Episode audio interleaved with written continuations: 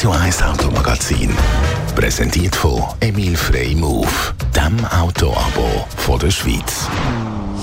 Andrea Auer, Radio 1 Autoexpertin. Der VW Passat ist ja vor allem für die Leute super, die viel unterwegs sind und einen gewissen Komfort schätzen.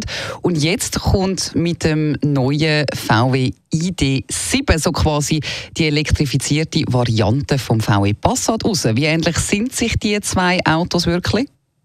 Ja, also ich sage es mal so, am ID7 sieht man den Elektromotor zumindest nicht auf den ersten Blick an. Also er sieht ein bisschen aus wie, ja, für ein normales Auto. Ähm, er ist 4,96 Meter lang, das heißt er ist 4 cm länger als der Passat, verfügt über einen CW-Wert von 0,23. Das heißt Karosserie ist auch auf eine Aerodynamik ausgelegt und natürlich bei Elektroautos auf eine höhere Reichweite. Das heißt, somit will man natürlich auch mit dem ID7 viele Fahrer mhm. ansprechen. Wie, wie kommt man dann mit dem ID7?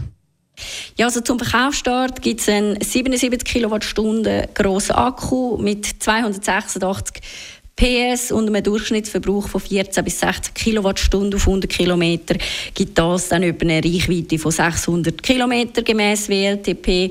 Im nächsten Jahr soll es dann auch noch einen größeren Akku geben und damit soll man dann doch fast oder soll man über 700 Kilometer weit kommen. Dann, was es vielleicht auch noch zu erwähnen gibt, ist das Ladetempo. Auch da hat der VW zugelegt. Am Schnelllader geht es mit 170 Kilowatt und eben die Version, die dann nächstes Jahr kommt, die schafft sogar 200 Kilowatt.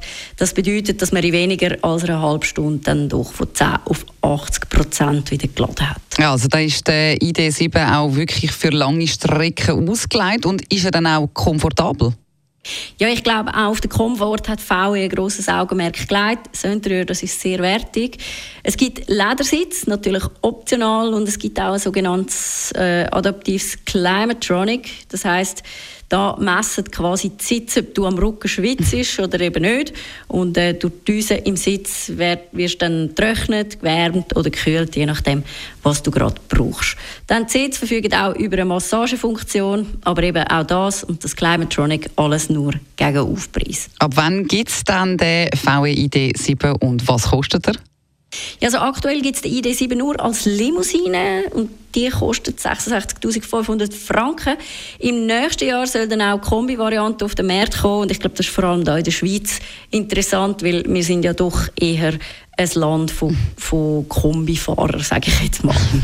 Vielen herzlichen Dank für die Infos, Andrea Auer, Radio 1 Autoexpertin. Das Radio 1 Automagazin, präsentiert von Emil Frey Move, dem Autoabo von der Schweiz.